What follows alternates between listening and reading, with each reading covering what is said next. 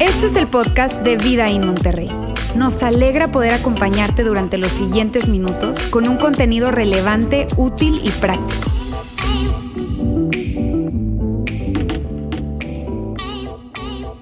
Amigos, hoy estamos iniciando esta serie. ¿Quién necesita la Navidad? ¿Quién necesita la Navidad? Y es que ya llegó esta temporada del año que es tan especial y que para algunas personas pues es, algo de, muy esperado, ¿verdad? Se, trata de, comida, se trata de, canciones, se trata de reuniones familiares, de reuniones de amigos, se trata de un conjunto de cosas. De hecho, dependiendo de qué parte tú seas, de, qué ciudad o de qué país tú seas, hay diferentes componentes. Por ejemplo, para mí yo no puedo dejar de pensar, cuando se trata de la Navidad, no, no puedo dejar de pensar como venezolano en el pan de jamón, en la ensalada de gallina, en la yaca, eso, por ahí tengo porra, el, del dulce de lechosa, en fin, que son cosas tan ricas. De hecho, por cierto, les quiero decir algo a todos mis compatriotas eh, mexicanos. Está bien, les quiero decir, cuando un venezolano les explique qué es una yaca, por favor no le digan, ah, eso es un tamal. ¿Está bien? Por favor, no le vayan a decir eso. Está bien, pero cada quien tiene sus diferentes tradiciones, sus diferentes este, formas de expresar este tiempo de la Navidad. Y te digo, hay gente que le encanta este tiempo, hay gente que no le encanta tanto. Y yo estoy consciente de eso. Hay personas a quienes no les gusta mucho esta temporada. Pero mírame bien, independientemente de que a ti te guste o no te guste esta temporada, bien, eh, incluso independientemente de si tú crees o no crees en Jesucristo, independientemente de eso, tú te ves envuelto en esta temporada. Te ves envuelto, ¿por qué? Porque, porque tú creciste, tú y yo crecimos por un tema de cultura, por un tema de historia, por un tema de, país, por un tema de familia. Crecimos escuchando la historia de la Navidad. Y, probablemente tú fuiste eh, parte de una obra de teatro ahí en tu iglesia, en donde estabas, una iglesia católica o una iglesia cristiana, o probablemente fuiste parte de la obra de teatro en la casa porque tu familia es muy dramática, ¿está bien? Y entonces hicieron una obra, una representación teatral y allí colocaron, a, te colocaron probablemente de bebé, te colocaron en el pesebre, en el nacimiento allí y te hicieron de niño Jesús, pero tú no te escapaste de esto porque el punto es, amigos, que independientemente de que creas, no creas, te guste o no te guste, en fin, todos nos vemos envueltos en este tiempo, en la Navidad, ¿cierto? Es algo que, que no podemos nosotros dejar de estar envueltos. Ahora, para ser objetivos y para ser realmente honestos, eh, la historia de la Navidad o el tema de la Navidad es un tema complicado. Y es un tema complicado por la historia de la Navidad. Lo que hace complicada la Navidad, en honor a la verdad, ¿ok? Colocando todo a un lado el tema de las posadas y todo, porque yo digo que es complicado la Navidad y tú dices, sí, ¿cuántos regalos tengo que comprar? No, no, no, no. Me refiero a la Navidad como tal. Lo que hace complicado la Navidad no es el pavo, no es la posada, no. Lo que hace complicado la Navidad es la historia de la Navidad. ¿Y a qué me refiero con eso? Me refiero a lo siguiente y permíteme expresártelo de esta manera. La historia de la Navidad es una historia increíble. Y no me refiero con increíble como, como algo wow, espectacular. No, me refiero a que es una historia difícil de creer. Y puede que tú estés acá el día de hoy, es tu primera vez, o probablemente estás conectado con nosotros y es la primera vez que estás viendo nuestra transmisión. Y, y tú estás de acuerdo conmigo que la historia de la Navidad es una historia difícil de creer. Todo esto del nacimiento virginal, todo esto de la concepción del Espíritu Santo eh, es algo que es difícil de creer. Y lo que, lo que ha pasado es que tú, ¿verdad?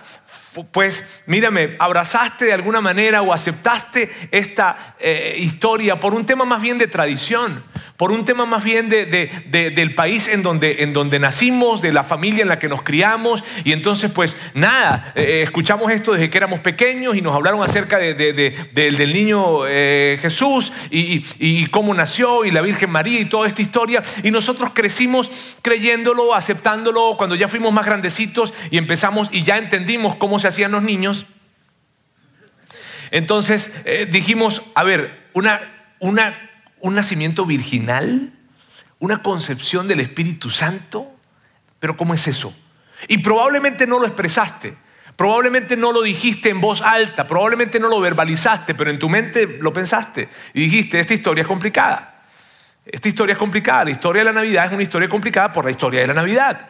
¿Sabes? Y, pudo ver ese pensamiento. Lo que pasa es que tú no lo expresas porque, porque, claro, porque quieres evitar de alguna manera algún tipo de tensión en la familia. Porque imagínate el 24 de diciembre, ¿verdad? Dentro de unas semanas, en la plena cena, ahí todos brindando y tú te levantas y dices, papá, mamá, familiares, amigos, este, bueno, qué padre el día de hoy, pero la verdad yo no creo en esto. O sea, no, no, no vas a hacer eso, ¿verdad? Porque se va a sentir algo muy raro, se va a sentir algo muy incómodo, se va a sentir una tensión innecesaria. Entonces, pues tú probablemente evitas, o algunos evitan, tal vez expresar esas grandes dudas que pueden traer. Y que les digo, en honor a la verdad, claro que es complicada la historia de la Navidad. Ahora, si la historia de la Navidad es así, si la historia de la Navidad es difícil, ¿por qué nos interesa tanto? ¿Por qué la historia de la Navidad es tan importante? Porque yo no quiero, mírame, yo claro que soy un pastor y claro que estoy aquí enfrente de ustedes y claro que esto es una iglesia y claro que estás viendo una transmisión en una iglesia, pero yo no quiero tampoco eh, hacerme el que no es complicado este asunto, claro que lo es. Entonces, si es complicado, ¿por qué nosotros estamos hablando acerca de esto y por qué nos interesa tanto? Por algo que nosotros hemos dicho muchísimas veces en este lugar. Si tú has estado con nosotros desde algún tiempo, sabes que hemos dicho esto y esto es lo que hemos dicho.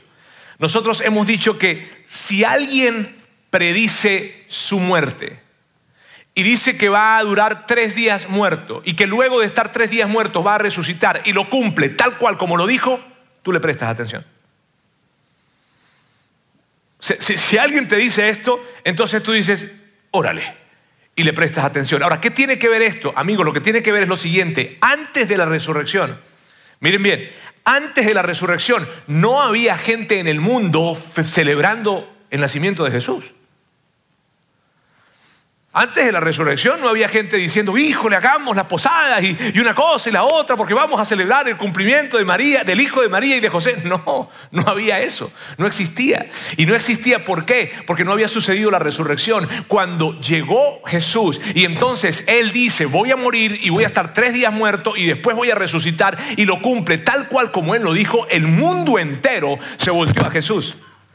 El mundo entero volteó a Jesús y dijo, ¿qué onda con Él? ¿Quién es Él? Óyeme, ¿quién es Él? De, dónde viene? ¿Quiénes son sus padres? ¿Cómo nació? ¿En dónde nació? Cuéntenme y hábleme acerca de Él. El mundo entero volteó a Jesús después de esto. Y entonces es que empezamos a hablar de la Navidad.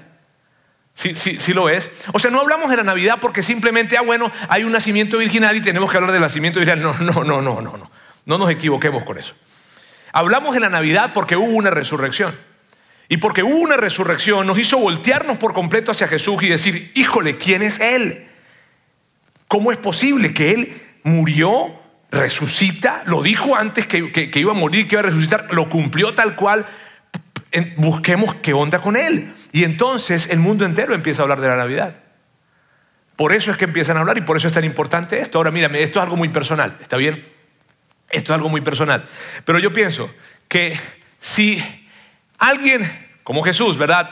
Que predijo su muerte, su resurrección, resucita, resucitar, lo cual es algo milagroso, y tú te haces la pregunta, híjole, ¿quién es Él? ¿Cómo llegó a esta tierra? Y te dicen entonces la historia y te hablan acerca de la historia de su nacimiento, que fue un nacimiento virginal, de la manera en cómo se dio, pues tiene todo el sentido.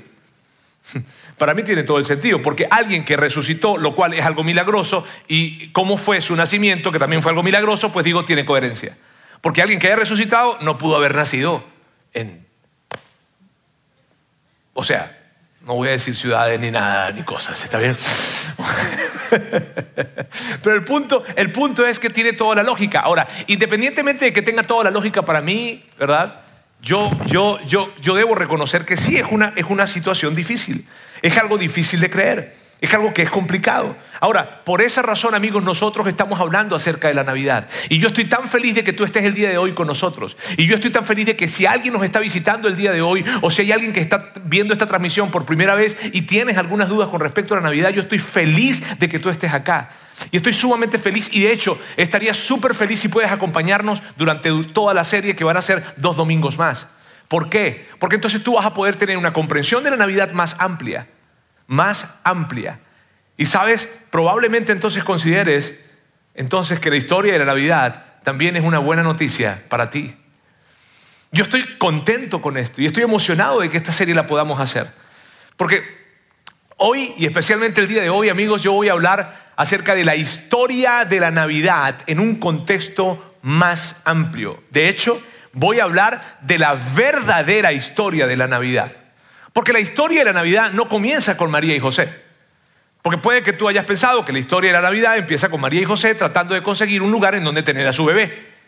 Pero no, la historia de la Navidad comenzó dos mil años antes que María y José. Y yo no sé si tú estabas a lo mejor enterado de esto, pero lo padre es que hoy vamos a dar ese contexto y ese contexto sumamente amplio en donde vamos a ver la historia alrededor de esto y qué es lo que hay detrás para entonces ir contestándonos domingo a domingo esta pregunta, ¿quién necesita la Navidad? Y no simplemente estar en esta temporada celebrando posadas, celebrando comidas, celebrando regalos, celebrando reuniones, celebrando canciones. No. Y yo no es que estoy en contra de esto, por favor, no soy un Grinch. Está bien, no estoy en contra de esto, me gusta, lo disfruto, pero la esencia no la podemos perder. Está bien que disfrutes de todo lo demás, pero por favor no pierdas la esencia. Y la esencia es lo que estaremos viendo en esta serie. Y me encanta, te digo, porque es una serie que abordaremos la Navidad desde diferentes contextos, de diferentes miradas, de diferentes puntos de vista y una forma completa. Hoy, hoy voy a hablar, insisto, en la historia completa de la Navidad. Y para eso necesito que vayamos al primer libro, que vayamos a las escrituras sí, que, conocemos como el Antiguo Testamento y al libro de Génesis especialmente, y vamos a leer ese momento en que comienza la Navidad. ¿Está bien? Vamos a verlo juntos. Dice, el Señor le dijo a Abraham, y Abraham eventualmente lo llegamos a conocer como Abraham, ¿está bien? Pero aquí empieza de esta manera, el Señor le dijo a Abraham, deja tu tierra, tus parientes y la casa de tu padre, y vete a la tierra que te mostraré. Y yo no sé si cuando tú ves esto tú dices, híjole, ahí comenzó la historia de la Navidad. Esto, fue, esto sucedió dos mil años antes que María y José eh, estuvieran buscando un lugar en donde tener a su bebé. Y sí, amigos, aquí comienza la historia. Y, y yo no sé, mírame, yo no sé por qué razón Dios eligió a Abraham. Yo no sé por qué razón Dios eligió a María y a José, no lo sabemos, pero los eligió. Y en este caso, Dios elige a Abraham y le dice esto. Lo, que le está diciendo es algo muy difícil, muy complicado. Lo que le está diciendo es, deja a tus parientes y la casa de tu padre. Amigos, eso es muy complicado. Para ti, para mí hoy en día probablemente no tenga tantas dimensiones. Porque tú, si yo te pregunto de dónde, dónde están tus padres, dónde está tu familia, muy probablemente me digas en otros lugares. En mi caso personal, yo soy un, caso de esto. Nosotros, nuestra familia está en diferentes países, inclusive en diferentes continentes. Mi, mi suegro está ahorita en Venezuela, mi suegra está en Portugal, mis cuñados están en Portugal, nosotros estamos acá. Y no sigo porque si no mi esposa va a llorar. Ahora miren bien, fíjense, esto para nosotros el día de hoy, el tema de dejar parientes y dejar la casa de nuestros padres, no es un gran asunto, pero en ese tiempo, amigos, en ese tiempo era un gran asunto, era, era pedirle lo más importante a alguien, era dejar tu identidad, y, me encantaría poder hablar solamente de esta parte. Porque lo que estaba a punto, lo que, ¿por qué Dios le está pidiendo a Abraham, deja tus parientes, deja tu familia y, y, vete donde yo te voy a llevar? Es porque eso que representa para ti identidad, ahora yo voy a hacer una nueva identidad contigo. Es algo tan profundo esto. Solo que no me voy a ir por ahí. Está bien, pero me emociona hablar acerca de esto porque lo que le está pidiendo Dios a Abraham, amigos, no es cualquier cosa. Lo que le está pidiendo Dios a Abraham es, Abraham, ven acá, te voy a pedir lo que tú consideras más importante en la vida, yo te lo voy a pedir. Deja tus parientes, deja lo que te significa para ti identidad y vete a algún lugar en donde yo te voy a mostrar. ¡Wow! Entonces, después de que Dios le dice eso a Abraham, Dios empieza a hacerle una serie de promesas a Abraham. De hecho, no sé si es una gran promesa compuesta por otras pequeñas, o no sé si son grandes promesas, pero el punto es que es una promesa y una serie de promesas que empieza a decirle Dios a Abraham. ¿Está bien? Así que atentos con esto, por aquí empieza Dios diciendo, haré de ti una nación grande. Ahora, cuando Dios le dice a Abraham, haré de ti una nación grande. Mira, yo, yo y, y tal vez lo podemos leer nosotros con rapidez, ¿ok? Pero amigos, quiero que sepan esto. Cuando Dios le estaba diciendo esto a Abraham, Abraham tenía 75 años y no tenía un hijo. O sea, te puedes imaginar, ¿cómo crees que Abraham lo recibió? ¡Ah, qué buenas noticias! no, no lo recibió así. Lo recibió fue que, a ver Dios, o sea, lo que me estás diciendo es muy complicado. O sea, la promesa que tú, me, de hecho, piensa bien la promesa. O sea, la promesa que me estás haciendo es que yo voy a tener una nación grande, de mí va a provenir, proveer, proveer salir pues, este, una, una nación grande. No, es muy difícil. ¿Sabes? Vas a tener que ser verdaderamente Dios para que esto suceda. Porque tengo 75 años y no tengo un solo hijo. La promesa que Dios le estaba haciendo a Abraham era muy complicada. Y luego le dice esto. Luego le dice, y te bendeciré y haré famoso tu nombre. Y mientras la promesa se iba armando más, pareciera que iba siendo más confuso para Abraham. ¿Por qué? Porque esto de que, de, que, de que te haré famoso tu nombre, Abraham pudo haberle dicho, mírame Dios, la única forma en la que mi nombre sea famoso es si me mantengo con mis padres. La única forma en la que yo pueda ser reconocido de alguna manera es si yo estoy con mis padres, pero de otra forma va a ser muy difícil que yo realmente, o que mi nombre sea realmente conocido, famoso, y más a los 75 años, y yéndome a un lugar en donde nadie me conoce, híjole, está muy complicado lo que estás diciendo Dios. Esa era la promesa que Dios le estaba entregando a Abraham. Y luego le dice esto.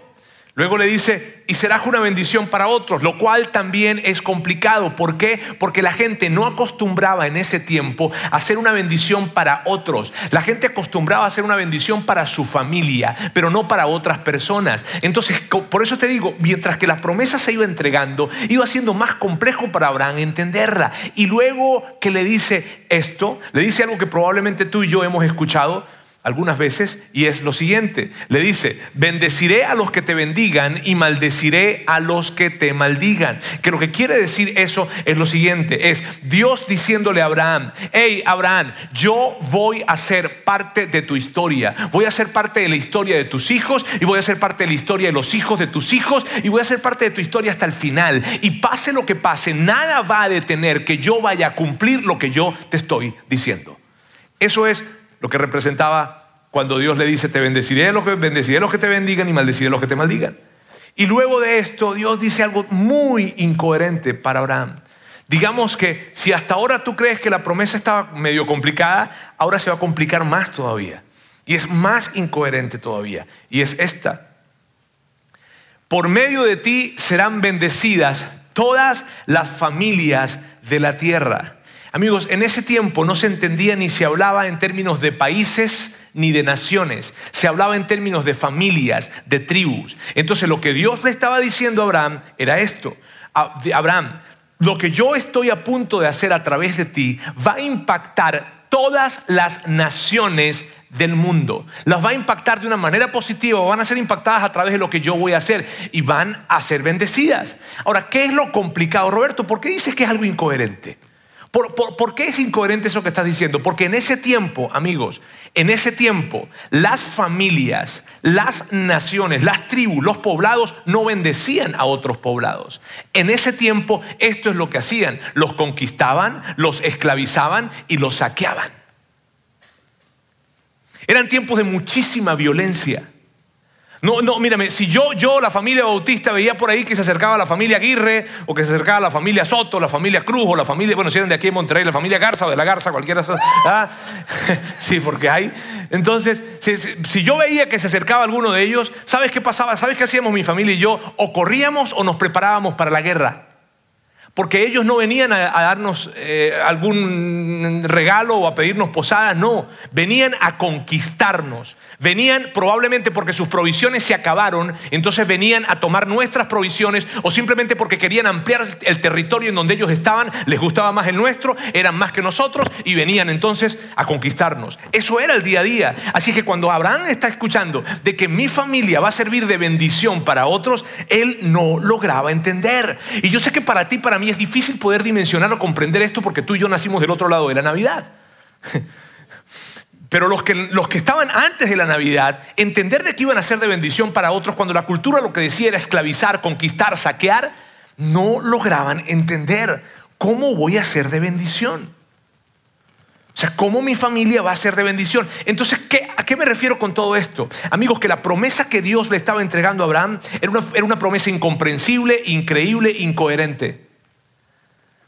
Abraham no, o sea, lo que le estaba entregando Dios a Abraham era algo que él no podía entender. No podía entender, no podía comprender y además era imposible desde su comprensión de que esto sucediera. Pero allí está empezando la Navidad. Y con todo lo incomprensible y con todo lo increíble y con todo lo incoherente que parecía lo que Dios le estaba entregando a Abraham, sin embargo, en el libro de Génesis nos dice esto, nos dice que Abraham creyó lo increíble. Y amigos, eso fue algo así como, eso fue algo así como, a ver Dios, yo no entiendo lo que estás diciendo. Dios, yo no sé de qué estás hablando. Ni siquiera me imagino cómo pretendes hacer una nación conmigo a mis 75 años sin haber tenido un hijo. Y este asunto de bendecir a otras naciones, eso sí, ni siquiera te lo quiero mencionar porque eso sí, no, eso sí no, ni lo entiendo. Lo de los 75 años, no sé, por adopción, no sé lo que tú quieras, pero eh, esto no, eh, o sea, no logro entenderlo. Ahora, Abraham está diciendo esto, Dios, sabes que no logro entenderte, ni logro imaginarme, ni sé de qué manera tú vas a cumplir lo que tú estás prometiendo. Pero sabes qué, tú eres Dios y yo elijo creerte. Eso fue lo que hizo Abraham. Y yo no sé si de alguna manera eso se puede conectar de alguna forma con tu historia y con la mía. Pero hay tantas cosas que no logramos entender. Y que solamente de ese ejemplo hay tanto que hablar. Dios, no sé cómo lo vas a hacer, pero si tú estás diciendo que lo vas a hacer, yo elijo creerte. Y eh, si tú conoces un poco la historia o conoces un poco acerca del Antiguo Testamento, de la historia que está en el Antiguo Testamento, sabes que Abraham tenía una esposa que se llamaba Sara. Y Sara y Abraham, eventualmente, en tiempo de vejez, llegaron a tener un niño que se llamó Isaac. E Isaac tuvo también otro hijo. Y de hecho quiero, quiero que veamos aquí el árbol genealógico. Y está Abraham, tiene a Isaac, Isaac tiene a Jacob. De hecho, Isaac tuvo a Jacob y a Esaú, tuvo dos hijos. Y de hecho, el nombre que debería aparecer en este árbol genealógico es Esaú y no Jacob. Porque Esaú era el mayor. Y el, en términos de, de, ese tiempo, el que era primogénito tenía la mayor relevancia y preponderancia. Entonces Esaú debería estar aquí. ¿Y por qué no está? Porque su hermano era muy astuto y haciendo algo que rayó en el engaño, le tumbó, diríamos los venezolanos, le quitó la primogenitura a su hermano Esaú. Y entonces está aquí. Joyita, ¿no? Jacob tuvo doce hijos. De los doce hijos, uno de ellos, el onceavo, se llamó José. Y los diez hermanos que estaban antes de José no querían a José. De hecho, lo que, en lo que se disputaban ellos con respecto a José era esto. ¿Será que, miren, miren los pensamientos de, de los hermanos de José con respecto a José. ¿Lo vendemos o lo matamos? O sea, si tú crees que tienes problemas con tus hermanos,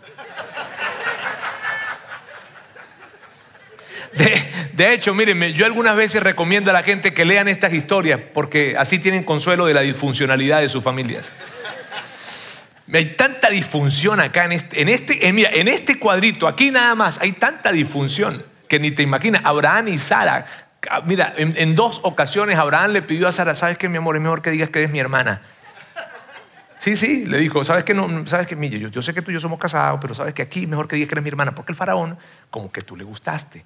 Y no sé que me vaya a hacer a mí algo a mí para... No, no, no. Eh, hay tanta disfunción en esta historia. Pero bueno, el punto es que José es vendido por sus hermanos, llegó a Egipto, y luego de que él llega a Egipto, con el tiempo, voy a hacerte la historia corta, está bien, con el tiempo, todos los, sus, sus hermanos y la familia de sus hermanos, todos se fueron para Egipto. Y pasaron los años y los años y los años y los años y pasaron muchos años y llegaron a convertirse en una nación. solo que llegaron a convertirse en una nación de esclavos. Entonces, por una parte se estaba cumpliendo la promesa, que era que estaban convirtiéndose en una nación. Pero no es que ellos se sentían muy bendecidos, que digamos, ni tampoco estaban siendo bendición para otras personas. ¿Sabes? Y en ese tiempo, cuando ellos se convierten en una nación de esclavos y están en Egipto, Dios envía un libertador. Ese libertador se llamó Moisés. Y, Moisés toma a todo ese pueblo de Israel y lo saca de Egipto. En ese momento, amigos, quiero decirte con toda sinceridad, los egipcios, te lo puedo asegurar que no sentían que los israelitas estaban siendo de bendición para ellos. Para nada. Entonces, esa promesa que se había entregado, como que no terminaba de cumplirse.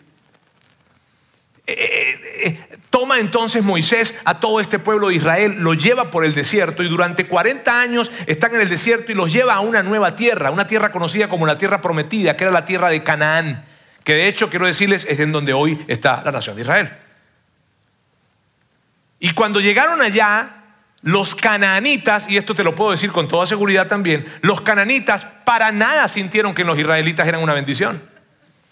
Porque ellos llegaron a conquistar esa tierra. Amigos, y había tanta violencia en eso, que cuando tú lees esto, y no te estoy hablando aquí de, religión, te estoy hablando de historia, cuando tú lees esto y tú ves tanta violencia allí, tú, tú, tú tienes hacer, tú y yo nos hacemos esta pregunta y probablemente no la haces en voz alta porque no quieres ofender a alguien o sí o no sé, pero tú dices, híjole, ¿y cómo puede ser esto parte de la historia de Dios? Y la respuesta corta, amigos, para esto es que lo que hoy a ti y a mí nos ofende, para ellos no. Esa era su manera de actuar. Era la manera en que sucedían las cosas en ese tiempo. ¿Está bien? Entonces, esa es la respuesta corta. Ahora, fíjense bien. Pasaron aproximadamente mil años cuando desde que Dios le da la promesa a Abraham y ellos llegan a la tierra de Canaán. Pasaron aproximadamente mil años de eso. Y cuando llegaron a la tierra de Canaán y lograron entonces conquistar toda esa tierra, entonces se estableció por primera vez Israel como una nación. Y llegó entonces el reino de Israel. El reino de Israel. Y el primer rey de Israel fue Saúl y luego llegó David como segundo rey y luego llegó Salomón como tercer rey. De hecho, en el tiempo en que Salomón fue rey de Israel, la nación pudo haber sentido que la promesa se estaba cumpliendo. Pues nos convertimos en una nación grande, pues ahora tenemos ya abundancia, porque tenían muchísima abundancia, tenían riquezas. Gente de otras naciones viajaba hasta Israel, viajaba hasta Jerusalén, viajaba hasta allá para poder ver de alguna manera lo que Salomón estaba haciendo porque era conocido como un gran constructor. Y la gente se acercaba para querer escucharle. Entonces, en ese momento tal vez la gente llegó a pensar, los israelitas llegaron a pensar, ah, mira, la promesa se cumplió. Pero realmente, después Salomón muere y después de que Salomón muere, el reino se dividió. Y se dividió en el reino del norte y el reino del sur. Los escritores reconocen al reino del norte también como el reino de Israel y el reino del sur lo conocen como el reino de Judá. Pero ¿y cómo? ¿Y, ambos no eran Israel? Sí, pero así, así se conocía. ¿Está bien? El reino del norte era el reino de Israel, el reino del sur era el reino de Judá. Y lo que pasó fue que por 300 años hubo tanta complicación y hubo tanto caos. Entre ellos estaban tan divididos, eran hermanos. Eran hermanos, pero estaban tan, tan divididos. En medio de esto hubo muchísimo caos, les cuento. Y entonces llegó, llegó el momento en donde los asirios fueron a invadir al reino del norte. Y te digo, no te estoy hablando de religión, te estoy hablando de historia. Entonces, llegan los asirios e invaden el reino del norte a tal punto de que el reino del norte prácticamente desapareció. Y la promesa que, y si ves cómo se complica el asunto, porque había una promesa que el pueblo completo tenía. El, ser una nación grande, el ser bendecidos, el, ser, el, que el nombre se hiciera famoso de Abraham y el que fueran de bendición para otros. Y eso no terminaba de suceder. Los asirios llegaron, invadieron al reino del norte y prácticamente desaparecieron el reino del norte. Y luego se estaban preparando para invadir el reino del sur, o sea, al reino de Judá. Y preparándose para invadir al reino de Judá, en ese tiempo donde había muchísima tensión, en donde el reino de Judá está viendo como sus hermanos del norte, que estaban peleados y todo, pero sabían que eran sus hermanos del norte, habían sido invadidos y desplazados, ahora vienen los asirios a conquistarlos a ellos también. En ese momento Dios envió un profeta, a Isaías. Isaías, porque parecía que Dios enviaba profetas de vez en cuando para recordarle a los israelitas que Él les había dado una promesa. Y entonces envió un profeta y ese profeta Isaías les dijo esto. Esto es lo que les dijo. Les dice, yo te haré luz para los gentiles, o sea, yo te voy a hacer luz para todas las naciones del mundo. Tú y yo somos gentiles. Cualquier persona que no sea judío es considerado y es entendido como un gentil. Yo te haré luz para los gentiles y llevarás mi salvación a los confines de la tierra. Ahora, parecía como que si Dios le había dado una promesa a los israelitas, entendía que, la promesa no se terminaba de cumplir y que ellos de alguna manera necesitaban que se les recordara. Entonces, cada cierto tiempo enviaba profetas para decirles, hey, yo le hice una promesa a su padre Abraham, hey, yo les hice una promesa como nación y yo voy a cumplir esa promesa, yo la voy a cumplir, parece que no, pero la voy a cumplir, parece que no, pero la voy a cumplir, yo voy a cumplir esa promesa y cada vez, cada vez en vez enviaba profetas para recordarles esto a los israelitas. Ahora, imagínate cómo se pudieron haber sentido ellos cuando escucharon al profeta Isaías decirles esto. ¿Cómo creen que se sintieron? Ay, qué padre que nos lo viniste a recordar. No, ellos se sintieron, ¿qué? ¿De qué estás hablando, Isaías? Que nosotros vamos a hacer una luz, vamos a iluminar a los gentiles, si ni siquiera podemos iluminar nuestra casa. Que nosotros vamos a hacer salvación hasta los confines de la tierra, si ni siquiera nos podemos salvar de los asirios. ¿A qué, de, qué te, ¿De qué te refieres? ¿Y a qué te refieres, Isaías? Y efectivamente luego el reino de Judá fue conquistado por los asirios. Y fueron amigos años de mucha complicación, porque luego, luego llegaron, llegó el, em, eh, llegaron los babilonios y los conquistaron también. Y luego llegó el imperio persa y los volvió a conquistar también. Entonces, ¿cómo crees que se sentían ellos? ¿Cómo crees que sentían cuando alguien se acercaba para decirle, recuerda la promesa?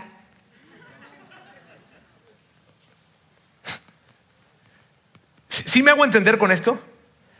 ¿Crees, ¿Qué crees que era poca la desesperanza que estaba viviendo Israel cuando de repente en algún momento escucharon, no, mire, recuerda que Dios le dijo a nuestro padre Abraham de que íbamos a hacer de bendición para tocar, cállate la boca.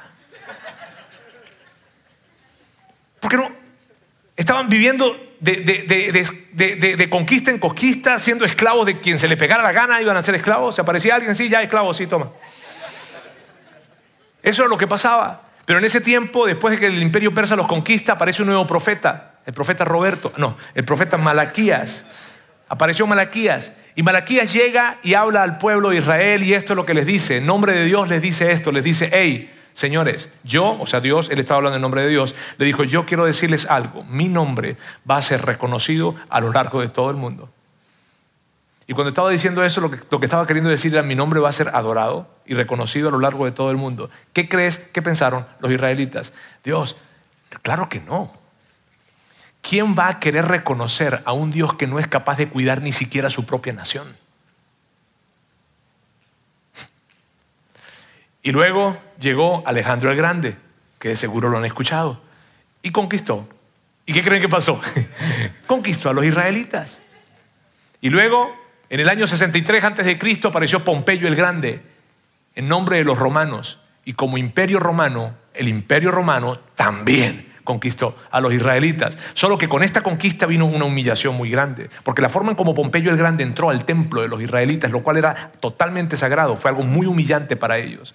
Amigos, en ese tiempo había tanta desesperanza, era tanta la desesperanza que había. ¿Por qué? Porque esa promesa que se le había hecho a Abraham, eso que Dios había hablado con Abraham para decirle y para darle una promesa, vas a ser de bendición, tu nombre va a ser conocido, vas a ser de bendición para todas las demás naciones, no parecía cumplirse, de hecho no se cumplía. Y si probablemente alguien hablaba de esa promesa, si es que acaso la recordaba, lo veían con demérito, lo veían con desvaloración. ¿Qué? ¿Que Dios va a hacer qué? ¿Estás loco? ¿No ves las condiciones en las que estamos? Y por 400 años, por 400 años, ellos sintieron un gran silencio de parte de Dios. Mientras que unos los conquistaban, los otros los conquistaban, los otros los conquistaban. Y la palabra que reinaba en ese tiempo en Israel era la desesperanza. Y yo no sé si para ti, en tu vida, tal vez esa sea una palabra que conoces. Pero en medio de ese tiempo, cuando no existía ni la menor esperanza, sucedió algo. Algo sucedió. Y Pablo, el apóstol Pablo, años después, y me estoy yendo años después, ¿está bien? Años después, el apóstol Pablo cuando recuerda qué fue lo que sucedió, él lo describe de esta manera. Él dice esto. Él dice, sin embargo, cuando se cumplió el tiempo establecido. ¿Y qué es esto de tiempo establecido? Cuando Dios tenía todo justo donde Él quería. Cuando, cuando había un imperio que estaba en crecimiento, cuando por primera vez en la historia existía un idioma común que había establecido años atrás Alejandro el Grande, el griego koiné. Cuando por primera vez en la historia existía un sistema de caminos que el mundo no había nunca conocido. De hecho, de allí viene la famosa frase, todos los caminos llevan a... Así es, de ese tiempo. Se construye un sistema de caminos, hay un idioma común, hay un sistema portuario que el mundo no había conocido y que permitía que a todas las personas que estaban en la cuenca del Mediterráneo, en las poblaciones más importantes, pudiesen transitar, negociar y poder intercambiar entre ellos. Cuando existió lo que el mundo conoció como la Pax Romana, que lo que significaba era que tribus, poblaciones que siempre y por generaciones estuvieron en guerra tras guerra tras guerra, ahora estaban bajo un tratado de paz en donde no podían pelear. Fíjense bien, entonces cuando el tiempo establecido, o sea, cuando había un idioma común, cuando habían caminos que permitían transitar, cuando había una paz que podía em, que permitía que hubiesen intercambios, cuando todo estuvo en su justo lugar para que algo sucediera y eso que sucediera pudiese llevarse a todo el mundo, entonces sucedió algo. ¿Qué fue lo que sucedió? Esto fue lo que sucedió que Dios envió al ángel Gabriel a Nazaret, pueblo de Galilea, a visitar a una joven virgen comprometida para casarse con un hombre que se llamaba José, descendiente de David. La virgen se llamaba María. El ángel se acercó a ella y le dijo, te saludo, tú que has recibido el favor de Dios, el Señor está contigo. Y para serle sincero, en ese momento muy pocas personas creían que Dios estaba con ellos. En medio de tanta desesperanza, creer que Dios estaba con ellos no era fácil de creer. Dios te ha concedido su favor, le dijo el ángel. Quedarás encinta y darás a luz un hijo. Y le pondrás por nombre Jesús. Él será un gran hombre y lo llamarán Hijo del Altísimo Dios el Señor le dará el trono de su padre David y reinará sobre el pueblo de Jacob para siempre.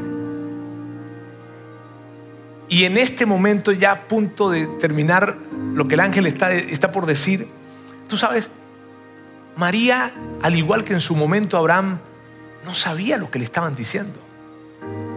Esa promesa no tenía sentido para ella. ¿De qué estás hablando? ¿De qué se trata? Y luego el ángel terminó de esta manera. Su reinado no tendrá fin. Y es algo que a mí me conmueve tanto. Porque, amigos, al final del día, al final del tiempo, lo que la historia de la Navidad nos recuerda es esto. Dios siempre cumple sus promesas.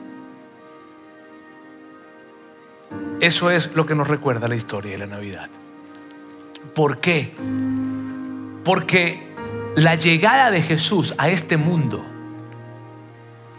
representa esto de que a través de Abraham van a ser benditas todas las naciones del mundo. ¿Por qué? Porque con la llegada de Jesús, todas las naciones entendemos esto. Tenemos un Salvador.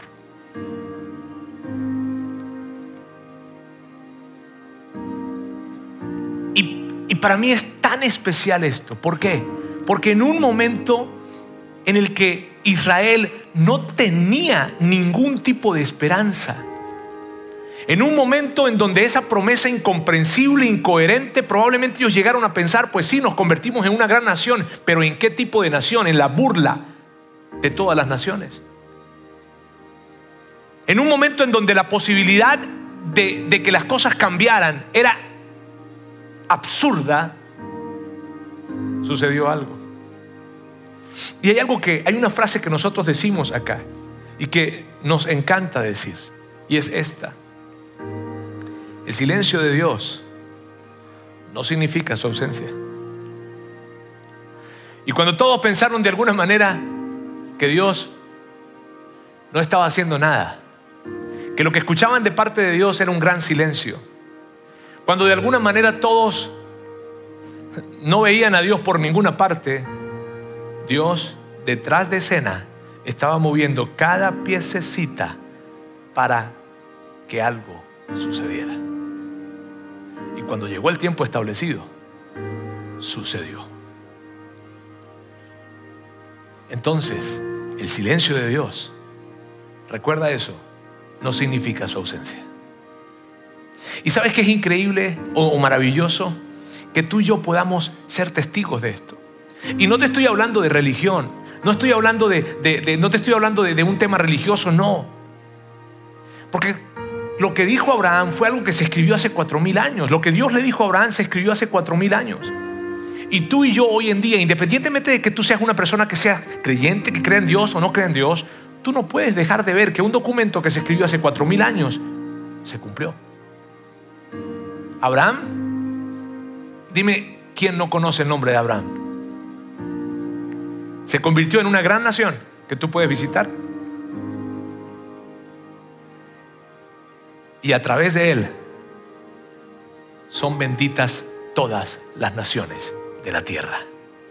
Y lo que los profetas dijeron, que iban a lo largo de todo el mundo a reconocer a Dios, es algo que tú y yo podemos ver hoy en día, que a lo largo de todo el mundo al menos un pequeño grupo de personas reconocen al Dios de los judíos, que por cierto es nuestro Dios.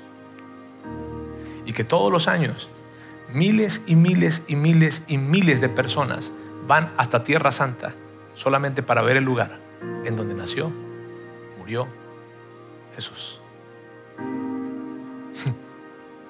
Es increíble que tú y yo podamos ser testigos de esto. Ahora, ¿qué, qué implicación tiene para ti y para mí esto? Amigos, muchas. Pero hoy solamente quiero quedarme con esta. Yo no sé si este tiempo para ti sea un tiempo que represente una gran desesperanza. Yo no sé si este tiempo para ti o este año para ti haya sido un tiempo en donde eso que en algún momento Dios prometió, si es que prometió algo, no, no se ha cumplido y tú estás convencido de que no se cumplirá. Yo quiero que recuerdes que con la Navidad se trata de Dios acercándote a tu vida y a tu oído para decirte esto yo siempre cumplo mis promesas. Y Dios te prometió que Él va a estar contigo, hoy y siempre. Y que Él va a caminar contigo aún en los valles más complicados. Y también te prometió esto, que al final, al final, todo va a estar bien. Y Dios cumple lo que promete. La Navidad nos lo recuerda. Entonces, amigos, ¿quién necesita la Navidad? El mundo necesitaba la Navidad. Vamos a orar. Dios, quiero darte muchísimas gracias el día de hoy. Gracias porque tú nos recuerdas cada año. Primero no tomas en cuenta nuestra incredulidad, nuestra falta de memoria, y nos recuerdas cada año que tú eres un Dios que cumple las promesas y que cuando nosotros probablemente no estamos viendo, escuchando o sintiendo nada, tú estás detrás de escenas, acomodando todo porque algo va a suceder. Dios, gracias, gracias, porque en este tiempo podemos recordar, celebrar que tu Hijo Jesús fue esa bendición y es esa bendición para todos, que tenemos un Salvador. Ayúdanos a seguir recorriendo este camino y a crecer en nuestra comprensión de lo que este tiempo significa. Gracias Dios. Te amamos en el nombre de Jesús. Amén.